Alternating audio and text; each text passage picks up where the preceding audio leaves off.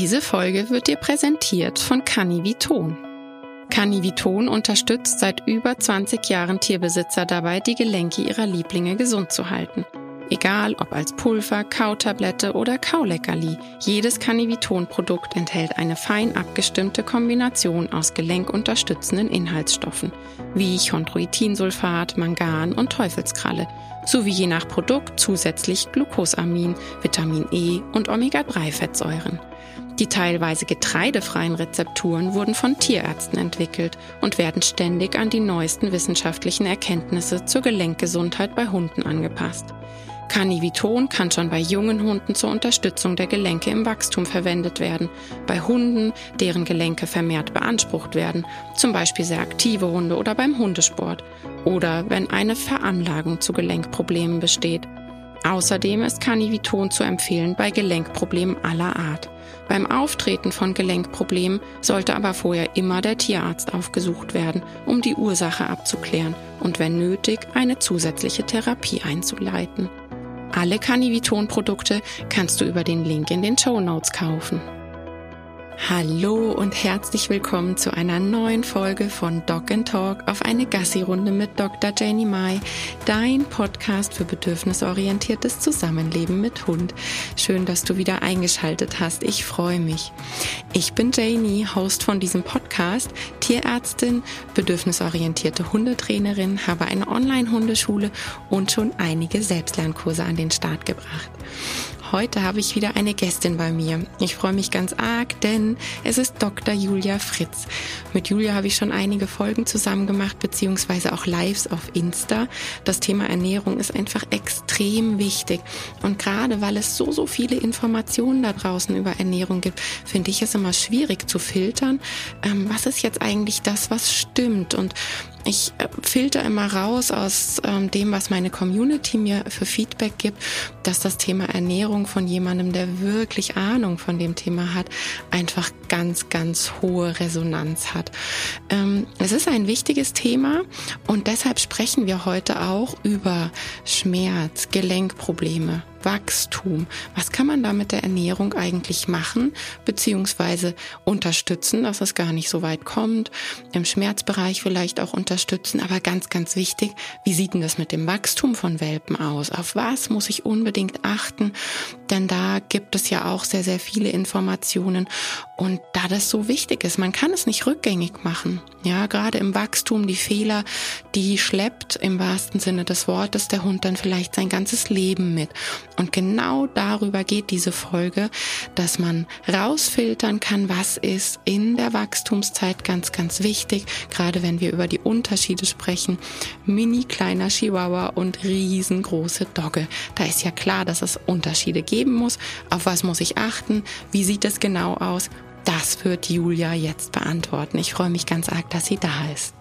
Hallo Julia, schön, dass du da bist. Ich freue mich so, so sehr, dass du dir wieder Zeit genommen hast. Du warst ja schon mal in meinem Podcast und wir haben auch schon einige Lives aufgenommen auf Insta. Ähm, absolut beliebt, kann ich nur sagen, kommen immer super gut an. Magst du dich einmal unseren HörerInnen vorstellen, bitte? Ja, sehr gerne. Also erstmal danke für die erneute Einladung, liebe Janie. Ich heiße Julia Fritz. Ich bin Tierärztin und spezialisiert auf Tierernährung von Hunden und Katzen in erster Linie, also ein klassischer Fachidiot. Ich habe in München studiert, ich habe den Fachtierarzt gemacht, ich habe einen internationalen äh, Titel oder Prüfung gemacht äh, und ich habe seit 2011 eine eigene Praxis ähm, für Ernährungsberatung und Ernährungsmedizin, in der auch mittlerweile ein paar Kolleginnen angestellt sind, die mich hier tatkräftig unterstützen. Und so mhm. beschäftige ich mich Tag ein, Tag aus mit der Ernährung, praktisch, theoretisch und ich werde nicht müde davon. Insofern können wir loslegen. Ein super wichtiges Thema.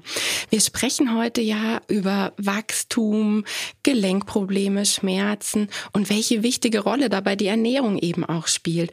Worauf kann und sollte man dann im Wachstum beim Hund achten? Ja, während den Anfängen, kann man da tatsächlich sagen. Also es ist so, dass wir haben ja sehr viele verschiedene Hunderassen, ja, vom kleinen Chihuahua, der ein Endgewicht von anderthalb Kilo erreicht, bis hin zur Dogge, die weit über 70 Kilo teilweise äh, oder auch andere Rassen ne, erreichen können. Also Hunde, die eine ähnliche oder vergleichbare Körpergröße erreichen wie wir Menschen. Wenn wir uns jetzt die Dogge mal vorstellen, ähm, die wächst ja nicht in 17, 16, 14 Jahren, wie auch immer. Ne? Ich meine, die Kinder werden eh viel zu schnell groß, aber es dauert doch eher mhm. länger als ein Jahrzehnt. Und die Dogge hast du ja im Prinzip in zwei Jahren oder anderthalb, jetzt nur vom Knochenwachstum. Ich weiß, die Leute sagen immer, oh, die wachsen viele, viele Jahre. Ich meine jetzt nicht den Aufbau des Körpers, sondern ich meine tatsächlich das Skelettwachstum, was ab einem, ab einem bestimmten Zeitpunkt einfach beendet ist. Und das ist in anderthalb Jahren so im Schnitt, ja bei den Riesenrasen, manche bei ein Jahr, also so ungefähr.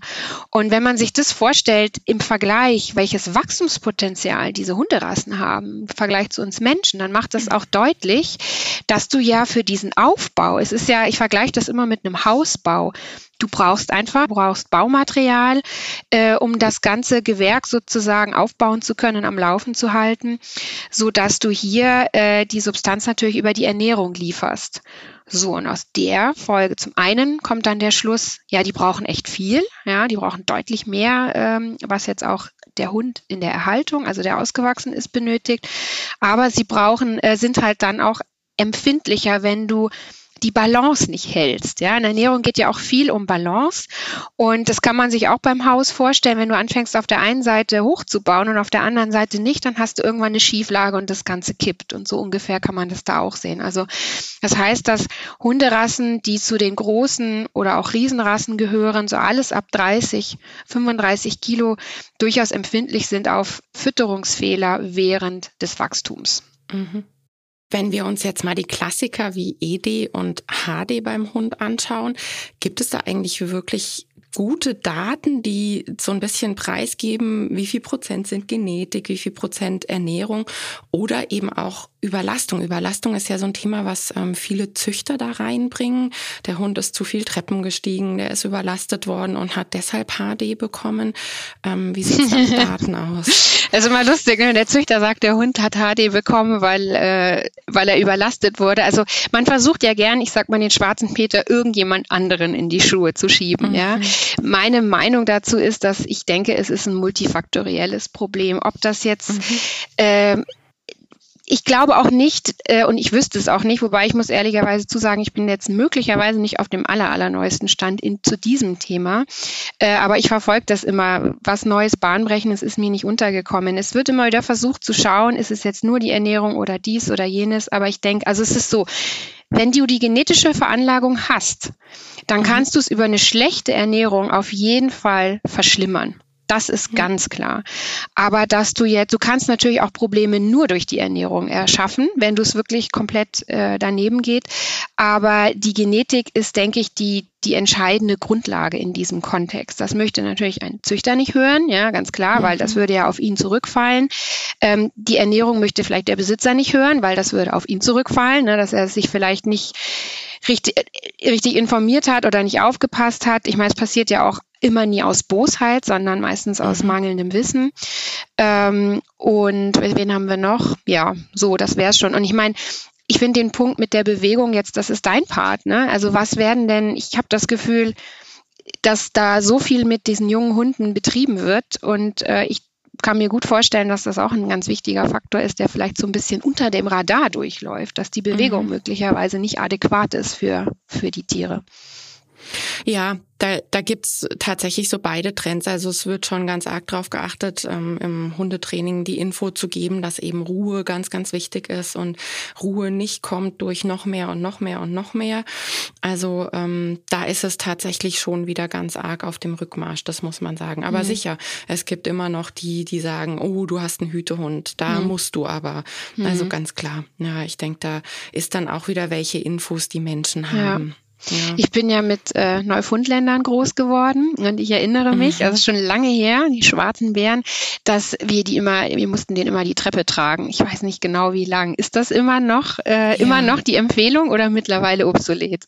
Doch, doch. Schon sehr. noch, gell? Aber ich, ich sag dann auch immer, weißt du was, ähm, wir müssen jetzt hier mal reden, was bedürfnisorientiert ist. Es ist nicht bedürfnisorientiert, wenn du zur Physio musst und einen kaputten Rücken hast und probierst deinen Hund irgendwie ähm, da nicht, äh, ja. Und vor allem ist es ja tatsächlich auch, dass es dann Hunde gab, die richtig Angst hatten vor Treppenlaufen, weil sie es mhm. nie gemacht ja, ja. haben und nie kennengelernt ja. haben denke auch hier wieder ist wichtig, ähm, den guten Mittelweg zu finden. Der Hund sollte halt nicht aus dem zwölften Stockwerk irgendwie 28 Mal am Tag rauf und runter laufen, aber nie ist wieder das andere. Also ja, wie ich immer sage, 0 und 100 Prozent sind halt einfach doof. Ne? Es gibt ganz viel Zwischenstufen. Bin ich ganz bei dir. Ne? Gilt für die Ernährung auch. Mhm. genau. Ähm, Gibt es auf Basis der Ernährung Möglichkeiten, wie man bei Schmerz oder jetzt so bei Gelenkproblemen unterstützen kann? Ich hatte da mal sowas mit dem Verhältnis von Omega-3 und 6-Fettsäuren im Kopf und mhm. Calcium-Phosphor ist wahrscheinlich super wichtig. Was gibt's da so? Also wir sollten auf jeden Fall mal, äh, auf jeden Fall noch über das äh, Thema Wachstumsgeschwindigkeit Calcium-Phosphor sprechen, mhm. dass wir es nicht vergessen. Aber wo du jetzt gezielt Omega-3 ansprichst, das kann man ja auf alle Hunde auch ähm, anwenden. Omega-3-Fettsäuren haben jetzt, man sagt, entzündungshemmende Eigenschaften. Also mhm. im Körper werden daraus, ich nenne es jetzt mal einfach Botenstoffe auch gebildet und die einen gehen halt eher in entzündungsfördernde Prozesse mit ein und die anderen eher in entzündungshemmende. So kann man ganz grob und auch vereinfacht gesagt Omega-3 und Omega-6 voneinander trennen. Und jetzt wird immer ganz wild über dieses Verhältnis diskutiert und das ist auch alles schön und gut, aber meiner Erfahrung nach in der Praxis extrem schwer. Umzusetzen. Weil es ist schön, wenn ich mir für meine Salatschüssel das passende Öl aussuche, ja, wo ich jetzt das super Verhältnis drin habe, aber vorher vielleicht keine Ahnung, irgendwie mir was, was, das kommt der Frühling, denke ich immer gleich automatisch an Grillen, aber irgendwas halt in der äh, Pfanne gebraten habe oder vielleicht Bolognese gegessen habe, wo du auch tierische Fette hast. Vielleicht habe ich da ein Sonnenblumenöl verwendet zum Braten, ja. Und schon hast du ja da auch Öle auf und Fette aufgenommen, die dieses Verhältnis mhm. so. Insofern frage ich mich persönlich, wie stark man tatsächlich über dieses Verhältnis sich äh, das Leben schwer machen sollte. Also ich sage nicht, dass da nichts dran ist, aber für die Hunde ist es nochmal mehr schwieriger. Wenn du jetzt die Situation hast, dass du im kommerziellen Futterbereich dich bewegst, insbesondere bei Trockenfutter, hast du natürlich schon diese Möglichkeit, das direkt einzustellen. Das ist ein großer Vorteil. Aber wenn du das selber basteln willst, dann braucht man Freizeit. Ja? ähm, genau. Das heißt, das, das eine ist halt immer dieser, dieser 100%-Ansatz, sage ich jetzt mal. Es muss alles stimmen und alles berücksichtigt werden. Ich habe das, glaube ich, in meiner ganzen Laufbahn zweimal berechnet, tatsächlich für Tumorpatienten. Das hat mich einen halben Tag gekostet, nur mal so als Vorstellung. Und ähm, und du kannst aber auch, das ist ein anderer Ansatz, den ich persönlich eigentlich auch sehr äh, nachvollziehbar finde, dass du einfach darauf achtest, dass du wirklich diese Fette aufnimmst und auch in entsprechenden Gehalten. Ja, also du kannst ja, da ist ja auch die Dosis etwas, was Unterscheidung macht. Und wir haben für Omega-3 tatsächlich auch sehr schöne Bedarfswerte bei unterschiedlichen Erkrankungen, wo es jetzt zum Beispiel bei Osteoarthrose, also bei schmerzhaften Gelenkserkrankungen auch so die höchste Dosierung empfohlen wird. Und dann kannst du da ja eben dir potente Öle aussuchen und das wäre in dem Falle jetzt auch tatsächlich ähm, das Fischöl oder das Algenöl, wo wir von den Fettsäuren die, äh, reden, also DHA und EPA hat vielleicht der eine oder andere mhm. mal gehört. Eine DHA ist auch für Nervensystem, Kognition, Lernen, ne, für dich sicherlich auch interessant für die ganzen mhm. Welpen, die Sitz und Platz und überhaupt lernen müssen. Macht sie nicht intelligenter, muss man fairerweise sagen. Aber es scheint zu helfen. Und ähm, das heißt, man sollte sich solche Öle aussuchen. Jetzt hast du hier wiederum die praktische Hürde, dass diese Öle natürlicherweise so um die 30, 35 Prozent Omega-3 haben können, wobei du schon echt froh sein kannst, wenn du eins mit 20 Prozent findest. Ja, weil es gibt mhm. sehr, sehr viele Öle. Also die Tendenz dieser, dieser Gehalte ist eher sinken und bei sehr vielen ähm, Herstellern, Anbietern von Lachsöl hast du auch noch nichts, noch nicht mal was auf der Verpackung stehen. Also da sollte mhm. man tatsächlich sich was aussuchen, wo ich wirklich einen, einen Gehalt habe von Omega-3, der idealerweise bei 20 Prozent aufwärts liegen sollte. Es gibt auch so doppelt konzentrierte Geschichten. Wir haben auch so ein Öl mit 40 Prozent. Das ist dann halt aus verschiedenen Fischen zu sein. Gar nicht zu so sehr drauf eingehen, aber da muss man ein bisschen gucken und auch lieber kleine Flaschen nehmen, braune Flaschen nehmen. Die werden schnell ranzig. Also da lohnt es sich auch tatsächlich ein bisschen mehr Geld zu investieren und nicht die Vorratspackung für ein halbes Jahr zu wählen. Mhm. Ne, so viel mhm. am Rande. Und dann, also es gibt auch Untersuchungen, die jetzt bei solchen Hunden mit den Gelenksproblemen das im Vergleich zu Schmerzmitteln gegeben haben. Das scheint auf jeden Fall ein ganz, ganz interessanter Ansatz auch zu sein. Was allerdings ich will es jetzt nicht mies machen, aber ne, die Euphorie auf der einen Seite, aber du brauchst da teilweise wirklich große Mengen. Deswegen ist mhm. es auch gut, wenn du hochkonzentrierte Öle findest, ob Kapseln oder flüssig, ist egal, weil wenn du so einem Hund irgendwie 40 Kapseln am Tag geben müsstest, dann ja. sagt er nach Kapsel 10, wenn er motiviert ist, oh, ich bin jetzt mal weg. Ja, also mhm. das, äh, das, das ist auch so ein bisschen die Problematik der Praxis. Und ähm, jetzt, um das noch kurz äh, abzurunden, die Pflanzenöle, da gibt es natürlich auch welche mit Omega-3, insbesondere das Leinöl dürften viele kennen, ist auch super gesund, ähm, hat allerdings ich sag mal, eine pflanzliche Omega-3, also das ist die Alpha-Linolensäure, die da drin ist. Und die muss der Hund erst verlängern und weiter aufbauen, quasi, mhm. um daraus DHA und EPA zu machen. Und wie gut diese Umbaurate ist, wow. Also wenn es ne, besser das als nix, aber idealerweise wäre jetzt im therapeutischen Falle Omega-3 aus Fisch oder Algenöl. Genau, mhm. ja. Mhm. Genau. Und dann gibt's ja noch so andere ähm, Gelenkzusätze. Gibt's da ähm, ja einen Rat, den du gibst? Ja, also du hast ja natürlich diverse Sachen, mhm. ja, wie zum Beispiel äh, Chondroitin, Glucosamin, Kollagen, Kollagenhydrolysate, Grünlippmuschel, mhm. äh, MSM zum Teil und so weiter und so fort. Also alles so knorpelwirksame Substanzen, Chondroprotektiva, wie man die nennt. Ähm, die Schwierigkeit ist da eine gute wissenschaftliche Basis mhm. zu finden. Für manche Stoffe gibt gibt es die mehr, für manche weniger. Die Frage ist, ist es die Kombination, die es ausmacht? Ist es die ja. Dosis? Ist es die Ausgangslage? Wie kann ich es tatsächlich testen? Ja, also du hast halt auch Studien dann, die über die Besitzer gehen. Ja, einige, einige haben Placebo, andere nicht. Also du hast auch ähm, einen recht hohen Placebo-Effekt per se bei diesen Gelenksprodukten. Also lange Rede, kurzer Sinn. Deswegen habe ich gesagt, Try and Error. Meine Empfehlung ist die, äh, sich ein Produkt seiner Wahl auszusuchen. Entweder man fragt den Tierarzt, äh, was er empfehlen würde. Die haben natürlich mhm. auch, sage ich mal, auch so eine, man hat ja dann irgendwie so seine Lieblingsprodukte, die man nimmt, weil man da auch Rückmeldungen kriegt, es funktioniert, es funktioniert nicht. So baut man sich ja da so seine Hausapotheke irgendwo auf und äh, dass man das dann einfach ausprobiert über einen Zeitrahmen von ein bis zwei Monaten und dann entweder jemanden fragen, der den Hund lange nicht gesehen hat und gucken, ob dem was auffällt oder auch selber schauen, ob einem was auffällt oder man setzt es nochmal ab, wird es wieder schlechter. So, ne? Also im und schlimmsten Falle hast du Geld umsonst ausgegeben quasi und im besten Falle hilft es. Also das, das ist so das. Aber ich denke, der Weg sollte erstmal sein Gewichtskontrolle, dann Omega-3 ist auf jeden Fall die beste wissenschaftliche Evidenzlage, was das betrifft. Und dann kannst du auch mit Gelenksprodukten ähm, sicherlich da auch was, was ausprobieren. Ne? Aber es gibt halt auf dem Markt unfassbar viel. Auch Grünlippmuschel könnte ich einen kleinen praktischen Tipp, Tipp vielleicht geben. Das ist ja, äh, kommt ja sozusagen aus Neuseeland, wo ein Maori-Stamm, also Ureinwohner halt irgendwie nie Gelenksprobleme hatten. So kam man irgendwie drauf, dass diese Grünlippmuschel halt sehr viele wunderbare Eigenschaften hat. Und die hat zum einen diese ganzen GAX, Glycosaminoglucane. Es ist auch Omega-3 mit drin ähm, und noch andere Zink, also sehr viele gute Nährstoffe, die da auch äh, durchaus bei dem Thema Gelenke äh, sinnvoll sind. Und so kam man sozusagen auf diese Muschel. Jetzt ist es aber so, es ist auf dem Markt, gibt es welche, die sind entfettet und nicht entfettet. Man sollte also die nicht entfetteten nehmen, weil wenn ich sie entfette, ist das Omega-3 auch weg. Ne? Und das sind äh, können dann auch die, die billigeren Produkte sein. Also so ein bisschen schauen, was man hat oder auch mal hinterfragen. Ich meine, wenn du einen Hersteller hast, den du vertraust, der gute Sachen macht, der wird auf sowas achten.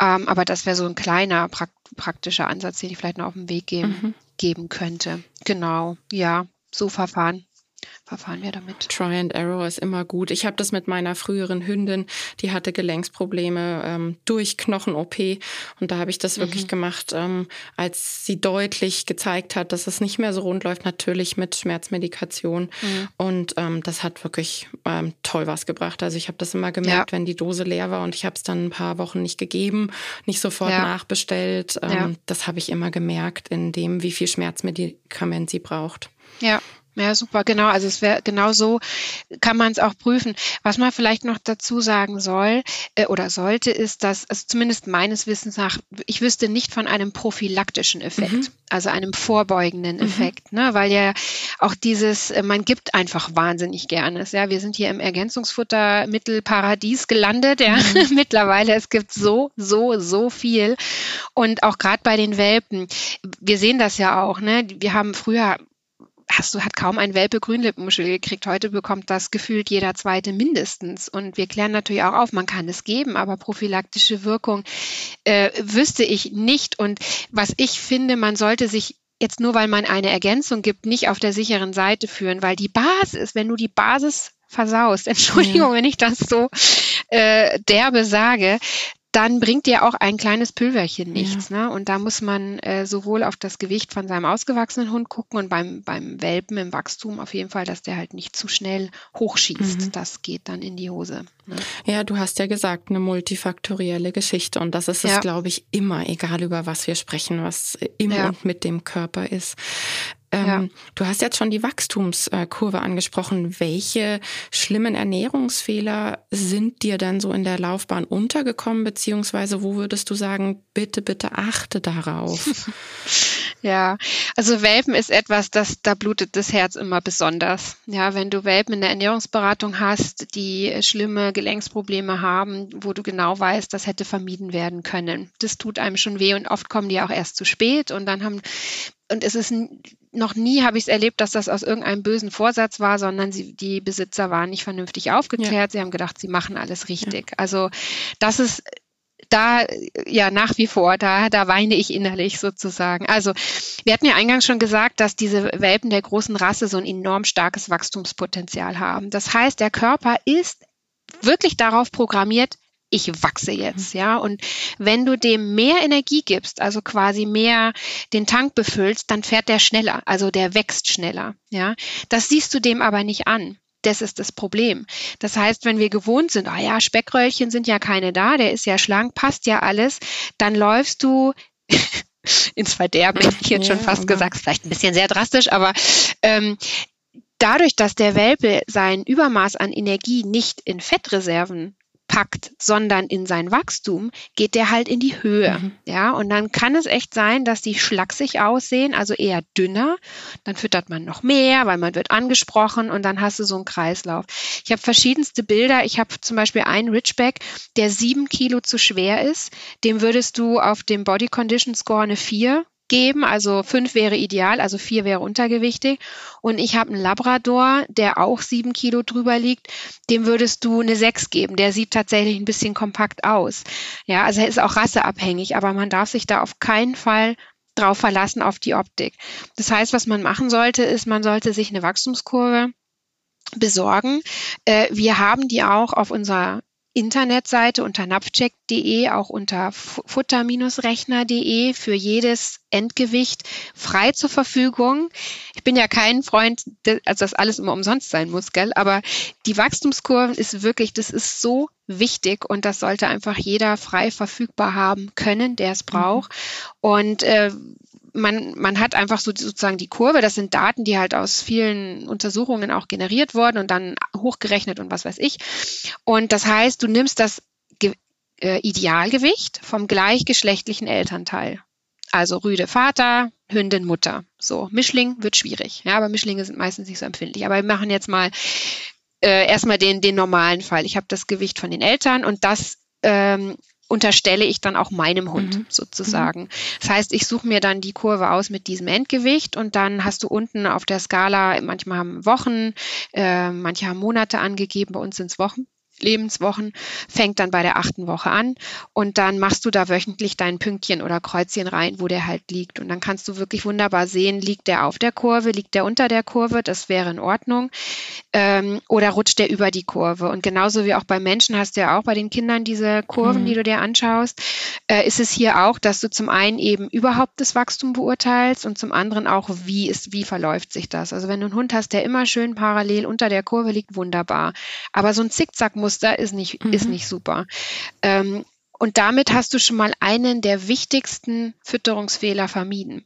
Und das Ding ist auch, wenn du jetzt von den Fütterungsempfehlungen. Ne? Du hast ja, manche füttern kommerzielles Futter, dann hast du da die Empfehlung, aber es gibt ja zusätzlich noch das alles, was du brauchst für deine Arbeit. Ja, das du brauchst Leckerlis, du brauchst Jack, Jackpots, du brauchst Kauartikel, weil man möchte sich nicht ständig neue Schuhe kaufen. Und das hat auch alles Kalorien. Das heißt, das muss man eigentlich berücksichtigen, so dass es bei jeder Fütterungsform passieren kann, dass du aus Versehen zu viel Kalorien in den Hund gibst und die münzt er dann direkt um. Und bei Fertigfutter, also Leckerlis ist ein Riesenthema. Und wenn du jetzt selbstgekochte Rationen machst beim Barfen, ist ein Problem, dass die äh, Fettgehalte von den von der Grundzutat, von den von dem Fleisch und den Innereien oft deutlich höher ist als das, was deklariert ist oder was man denkt. Und dann hast du da ganz viele versteckte Kalorien und die Welpen schießen in die Höhe ohne das. Und du denkst mhm. ja, wieso, der kriegt doch nur ganz mhm. wenig. Das sind so die, die zwei Hauptstolpersteine. Ja. ja, super. Ja, bei den Leckerlis ist tatsächlich auch genau der Grund, warum ich ein absoluter, also ich mag jetzt nicht sagen Gegner, aber diese 100 Gramm Päckchen für 5 Euro mit Zucker und hast du nicht gesehen, bin ich ein totaler mhm. Gegner mhm. von. Und ich rate auch immer, ähm, gerade bei den Hunden im Wachstum, dass man, wenn man was Besseres braucht, dass man sagt, einfach einen Alleinfuttermittelsack kaufen, den der Hund nicht täglich mhm. bekommt, dann ist es höherwertig genau. für den Hund. Das ist aber trotzdem ja. ein Alleinfuttermittel. Richtig. Ähm, ja. Und mein Rat geht immer dahin zu sagen, in der Früh die Tagesration abwiegen und wenn man dann Trainingseinheiten Einheiten macht, sich davon was einfach rauszunehmen aus der Schüssel. Ja. Genau, so würde ich es auch machen. Und wenn es jetzt irgendwas anderes sein soll oder auch der Kauartikel, kann man auch den, die, die, die, das Gewicht sozusagen eins zu eins gegen Trockenfutter austauschen. Mhm, ja, also das, tut, es unterscheidet sich ein bisschen, aber so wenig, dass du da auf jeden Fall über den Daumen gepeilt sagst, alles, was du an Kauartikeln, getrocknetem Fleisch, was auch immer gibst, das Gewicht ziehst du eins zu eins mhm. von dem Trockenfutter ab. Bei Dosenfutter wäre es dann die Menge mal vier. Aber sagen wir jetzt mal den, den ganz einfachen Fall, die großwüchsigen Hunde kriegen ja auch meistens Trockenfutter allein von der Menge her, muss ja. man sagen, oder halt noch ein bisschen was dazu. Ähm, wo man aufpassen muss, ist, dass du dann nicht aus Versehen die Nährstoffe verdünnst, mhm. ja, zu einem ungünstigen. Deswegen das, was du vorschlägst, ist natürlich ideal, weil du hast ein bilanziertes Futter und ein bilanziertes Futter als Leckerli. Zwei bilanziert plus bilanziert bleibt immer noch bilanziert, mhm. ja, aber wenn du ein bilanziertes hast und ein nicht bilanziertes ja. und du hast eine große Menge, dann wird daraus unter Umständen auch was ja. nicht bilanziertes und dann hast du halt Problem Nummer zwei, dass du vielleicht mit der Kalzium- und Phosphoraufnahme oder mit dem Verhältnis in Probleme kommst. Und das ist so das Zweite, was man falsch mhm. machen kann. Und aus meiner Erfahrung ist es auch so, je mehr du falsch machst jetzt im Wachstum, sag ich mal, also wenn du jetzt zu schnelle Wachstumsgeschwindigkeit plus zu wenig Kalzium und vielleicht noch kein Vitamin D hast, dann sind die Auswirkungen auch meistens entsprechend dramatisch. Ja, wenn du nur eins ein bisschen falsch machst, also es kommt auch wirklich, auch da summiert sich das und potenziert sich. Und ähm, die an der Uni München gab es äh, vor, ich glaube 97 war das, eine Auswertung von knapp 100 Fällen aus der Ernährungsberatung, nur Welpen. Und es wurde halt geschaut, die die jetzt Wachstumsstörungen, also alle Welpen mit Wachstumsstörungen. Und es wurde halt geguckt, was war denn da falsch gelaufen? War es äh, war es äh, nur die Wachstumsgeschwindigkeit oder war es beides? Und das Interessante ist, dass lediglich in fünf Prozent dieser 100 Fälle die Fütterung nicht das Problem war. Mhm. Das heißt, im Umkehrschluss, wenn ich einen Hund habe, der auffällig, einen Welpen habe, der auffällig ist vom Wachstum, der lahmt, ja, das ist ja schon das Erste, macht eine Überprüfung der Fütterung in jedem Fall Sinn, weil die Wahrscheinlichkeit, dass hier ein Fehler ist, extrem hoch ist. Super. Und je früher ich das abfange, desto mehr kann ich darauf hoffen, dass sich das nichts langfristiges, mhm. nachhaltiges bleibt. Wenn, und die Hauptwachstumsphase ist zwischen dem dritten und sechsten Monat. Das ist das ganz Empfindliche. Und wir haben die Hunde oft erst mit siebten, achten Monat, dann ist das Kind schon in den Brunnen gefallen. Das ist das, warum ich sage, mein Herz blutet. Ich mir denke, hätte man nicht irgendwie mal vor acht Wochen. Mhm. Ah, ja, ne, und die Besitzer ärgern sich umso mehr. Ja, klar. Du hast das Tier dein ganzes Leben. Das ist so wichtig. Und da muss ich leider sagen, dass diese, das muss ich unbedingt noch loswerden, liebe Janie, aber es gibt diese immer noch diese Mythen, ah, ich muss den auf Adultfutter umstellen und dies und Protein ist schuld und weiß ich nicht, weißt mhm. du, oder mhm. vielleicht sogar ein Seniorfutter, bitte lasst es. Mhm. Ja, das ist Quatsch. Nehmt euch eine Wachstumskurve, ein vernünftiges Juniorfutter, die sind wir haben schon gesprochen, ne, die brauchen viel Substanz, die haben genau diese Energie, Nährstoffdichte, mhm. was adulte Futter nicht unbedingt haben. Gibt es große Unterschiede von Hersteller zu Hersteller. Prüft die, prüft mit der Wachstumskurve das Gewicht, da habt ihr schon das Größte. Und wenn ihr euer Futter äh, anders gestalten wollt oder wenn ihr barfen wollt oder kochen wollt oder mischen wollt äh, in einem regelmäßigen Umfang, dann lasst euch von einem Tierarzt, der auf Ernährung, also der Rationsberechnung kann, äh, einfach helfen. Mhm. Ja, der begleitet euch. Wir begleiten die im ersten Jahr, äh, auch nicht alle zwei Wochen, sondern im, im, dritten Monat, im vierten, fünfter, sechster mhm. und dann siebter bis zwölfter. Ja, also machst ein großes Gespräch, Aufklärung, wo wollen wir hin, welche Leckerlis brauchen wir, wie soll das Ganze, braucht es ein Frühstücksei am Sonntag, so solche mhm. Sachen, ja.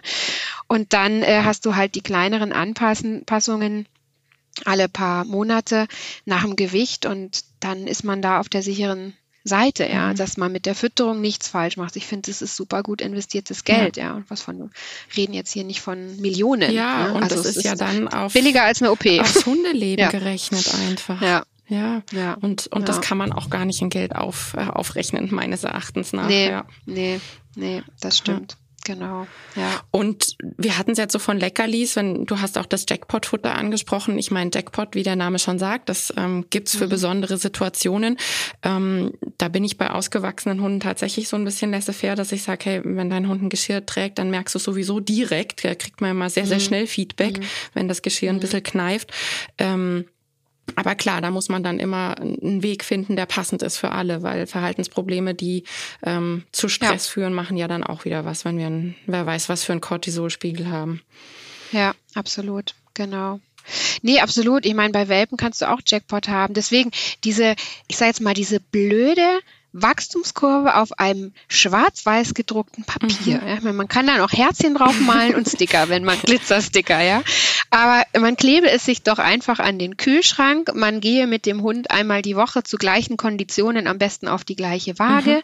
und macht das da rein. Und dann kannst du sicher sein, dass du wenn du auch mit deinem Jackpot und so weiter und der Hund rutscht nicht drüber, der entwickelt sich gut, dann, dann bist du bist du ja schon mal safe, mhm. ja kann dir natürlich jetzt nichts über andere Probleme, Verdünnung und tralala sagen, aber auch hier muss man sagen, weißt du, du hast ja immer eine gewisse Schwankung. Und wenn du dir zu unsicher bist, dann muss man es halt durchrechnen genau. lassen. Ne? Also macht hier keine Blutuntersuchungen oder sowas. Das äh, bringt, das, das ist auch, das ist rausgeschmissenes Geld, weil das sagt dir nichts. Da musst du einfach wirklich hart äh, ausrechnen, wie viel Kalzium braucht mein Hund, wie viel Kalzium ist im Futter drin, passt das? Ja. Und nur mal so als Vergleich, ein Kind braucht, ich glaube, so 500 Milligramm Kalzium am Tag ja, so maximal, ich glaube, tausende Erwachsene, ich glaube 500 waren es, wenn ich mich nicht irre. Und so ein Doggenwelpen, da reden wir von 6000, 8000. Mhm. Ne? Also okay. so viel zum Thema Milchprodukte. Ne? Mhm. Also die kriegen dann auch, äh, wenn wir haben ja, ne, wenn die ein Mineralfutter kriegen, so ein erwachsener Hund kriegt vielleicht, sagen wir mal, 6 Gramm und oder vielleicht auch mal 9 Gramm. Und äh, der, der großwüchsige Hund im Wachstum kriegt dann halt eher so 20 bis 30. Ne? Also nur, dass man mal ja. so eine Vorstellung hat, Vorstellung. von welcher Substanz, mhm. von welcher Substanz wir reden. Mhm. Ja, das muss rein. Genau. Du ja. hast vorhin über Übergewicht gesprochen und ich meine, das ist äh, völlig klar, ne? Die, die mhm. Dauerbelastung mhm. auf die Gelenke. Hast du Tipps, ähm, wenn der Hund unbedingt abnehmen sollte, also jetzt außer unbedingt ähm, sich beraten zu lassen? Ähm, ja, also FDH ist kein guter Plan, es funktioniert nicht. Ja, am besten ist natürlich Vorbeugung, ganz klar, weil es einfach äh, leichter ist, Gewicht, Übergewicht zu vermeiden, wie es loszubringen. Du musst halt dem Körper einen entsprechenden Reiz setzen, dass er an die Fettreserven rangeht. Und dieser Reiz muss so stark sein, äh, dass du das Ganze in Gang bringst. Also einfach nur ein bisschen weniger füttern hilft in der Regel nicht. Also das ist mal so eine Vorstellung, hast ich sag mal in Prozent, du hast eine hundertprozentige Energieaufnahme oder wir können es als Mensch mal vergleichen. 2000 Kalorien brauchst du. Wenn du jetzt abnehmen willst, das, was du in Brigitte und Co. liest, mhm. 900 ist extrem. Aber was du, was wirklich zielführend funktioniert, sind so 1200 Kalorien Diäten. Da reden wir von 60 Prozent. Ja, also du reduzierst auf 60 Prozent des Bedarfs und dann nimmst du auch langfristig ab. Genau das ist, funktioniert beim Tier auch. 60 Prozent runter. Und äh, FDH ist insofern ungünstig, weil du halt auch die ganzen Nährstoffe entsprechend reduzierst. Das ist kein guter Plan. Und beim Hund ist ganz wichtig, bei Menschen auch, ich glaube, weiß nicht, wie groß die Relevanz ist, aber die Tiere bauen in der Regel auch Muskulatur ab. Mhm. Und ähm, das passiert so oder so. Und wenn du jetzt aber zusätzlich noch die Eiweißaufnahme stark reduzierst durch FDH, dann hast du noch einen viel stärkeren Muskelabbau. Dann verliert das Tier zwar an Gewicht, aber nicht an dem, was du verlieren möchtest, sondern mhm. an dem Guten. Ne? Und deswegen finde ich auch Sportprogramme zusätzlich sehr sinnvoll. Zum einen, um die Muskelmasse zu erhalten, aber auch um sie aufzubauen. Denn je mehr Muskeln man hat oder ein Tier hat, desto mehr Kalorien verbrennt er. Also das Fettgewebe liegt rum, das Ballast oder Wärmemantel. Ich meine, es hat auch Vorteile, mhm. ja, im Winter, keine Frage. Aber ist doch so. Aber äh, jetzt für den Energieverbrauch ähm, braucht das nichts extra. Mhm. Da ist man besser beholfen, äh, wenn du da äh, quasi die Muskeln aufbaust und eben eine hohe Eiweißversorgung. Also was man pauschal machen kann, wenn du jetzt, sag ich mal, Trockenfutter hast, du kannst mit jedem, jedem Futter kannst du eine Abnehmration machen. Ja. Ob man das immer selber alles so passgenau hinkriegt, ist die Frage, aber ich sag mal grundsätzlich, es geht. Und du kannst jetzt, Trockenfutter sind in der Regel nicht ganz so eiweißreich, wenn du die also verdünnst, könntest du die aufwerten mit mageren, hochwertigen Eiweißquellen. Das wäre einfach mageres Fleisch oder magerer Hüttenkäse. Dann hast du da sozusagen diese Eiweißlücke schon mal aufgebaut. Mhm.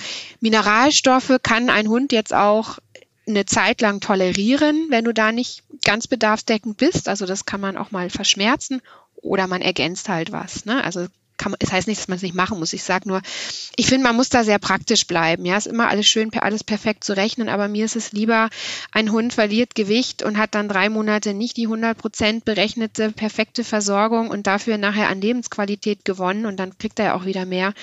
Weil man muss schon sagen, was die Tiere oder die Besitzer auch mir an Rückmeldung geben, ist so oft wie nach dem Motto, Mensch, hätte ich das vorher gewusst, mhm. ja, warum habe ich das nicht eher gemacht? Das ist ja eigentlich ganz einfach. Es ist auch wirklich beim Hund, ist es wirklich einfach. Also wenn ihr selber mal eine Diät versucht ich würde einfach mal behaupten, fast jede, jedes weibliche Geschöpf auf zwei Beinen hat irgendwann in seinem Leben mal eine Diät gemacht. Leider, ja. Und sich gedacht, ah ja, äh, beim Hund ist es echt einfach. Du musst sie quasi nur auf Kurs bringen und dann abwarten. Mhm total easy. Die Hürde ist, auf diesen Kurs zu kommen. Und wenn man das selber hinkriegt, wunderbar. Ansonsten Hilfe holen, weil es bei uns ist es so, dass wir halt auch diese ganzen Rituale, ne, wenn du jetzt hier Trainingspartner bist, wir brauchen Sportprogramm, also was brauchen wir? Welche Leckerlis können wir austauschen? Wie groß müssen die sein? Da kannst du so viel Kalorien einsparen, dass der Besitzer, wir haben auch schon äh, Fälle gehabt, da hat der Hund hinterher mehr gekriegt als vorher, mhm. ja, weil du einfach so geschickt ausgetauscht hast. Und dann kannst du natürlich noch Füllstoffe arbeiten, also Füllstoff jetzt im Sinne Ballaststoffe, Futterzellulose, super Akzeptanz, schmeckt nach nichts hervorragend, ja. Mhm. Also da gibt's Flohsamen von mir ausgeht auch. Ja. Ähm, da gibt's wirklich sehr, sehr viele, viele Möglichkeiten. Und wenn du jetzt Dosenfutter nimmst, musst du halt schauen, dass du möglichst wenig Fett hast. Wenn du barfst, musst du wirklich mageres Fett nehmen. Das sind so die ersten einfachen Maßnahmen, die man machen kann, ohne die Futtermenge ähm, zu stark zu reduzieren. Mhm. Mhm. Ja. Genau. Ja. Ja. Ähm, ja, ich würde sagen, alles Wichtige haben wir angesprochen. Magst du zum Abschluss noch was sagen? Haben wir was vergessen? Ich glaube nicht. Ich finde, das war jetzt echt ein guter, guter Rundumschlag ähm, zu, zum Thema Grad. Nur es gibt natürlich auch sogenannte Diätfuttermittel, die schon viel Ballaststoffe haben, wenig Kalorien, mehr Nährstoffe. Ne? Die war schon die, die, die teurere Variante teilweise mhm. oder äh, wobei kriegst auch mal, das gibt's natürlich auch, das habe ich noch vergessen zu erwähnen. Ansonsten passt einfach ja, Prophylaxe, das ist meine Fahne. Mhm. Bei den Welpen bitte informiert euch frühzeitig, hinterfragt auch durchaus mal, wenn euch jemand was sagt, was komisch klingt, hört auf euren Bauchgefühl, ja, überlegt euch auch. Manchmal hörst du Sachen und dann, wenn du dir vorstellst, was würde das für mich als Mensch bedeuten, mhm. dann merkst du manchmal schon, dass einige Dinge, die man hört, total absurd mhm. sind. Ja. Tut eure Hunde nicht auf ein Adultfutter wechseln, ja, lasst die auf einem guten Juniorfutter, bis sie zwölf Monate sind und hinterher ähm, schaut einfach regelmäßig drauf, dass ne, nicht nur am Geschirr, dass es irgendwann kneift, sondern äh, einfach ab und zu mal auf die Waage mhm. stellen, dass ihr eine Vorstellung habt, was hat mein Hund für ein Gewicht. Ihr tut dem den aller, aller, allergrößten Gefallen damit. Wenn ihr den schlank haltet, aktiv haltet, dann kann er sich in seinem Wesen bestmöglich entfalten ja. und düsen und toben. Wie es gerade Spaß macht. Absolut. Wäre so mein Fazit. Genau. Und ich merke es auch bei meinem Senior, wie wichtig einfach, ja, du hast gesagt, der Muskelaufbau ist. Äh, weil mhm. es, man merkt es ihm nicht an, dass er zwölf ist, einfach weil wir schon immer so viel cool. Dog Dance und Co. machen. Ja, ja super. Das, ja. Muskeln sind ja. da einfach King. Das ist so. Ja, ja. genau. Also vielen, vielen Dank und all die angesprochenen Links, die sind natürlich in den Show Notes. Du kannst einfach in den Show Notes gucken, ähm, draufklicken. Da ist dann auch der Rechner, den Julia angesprochen hat. Das ist alles für dich leicht auffindbar. Vielen, vielen Dank, Julia, für deine Zeit. Das war wieder super interessant und ich hoffe, die HörerInnen nehmen ganz viel Infos mit. Danke, dass du da warst. Ich danke für die Einladung und für das spannende Thema. Wenn dir die Folge gefallen hat, dann freue ich mich ganz arg über eine 5-Sterne-Bewertung, denn davon lebt ein Podcast. Bis zum nächsten Mal. Danke dir. Tschüss. Diese Folge wurde dir präsentiert von Canniviton. Canniviton unterstützt seit über 20 Jahren Tierbesitzer dabei, die Gelenke ihrer Lieblinge gesund zu halten.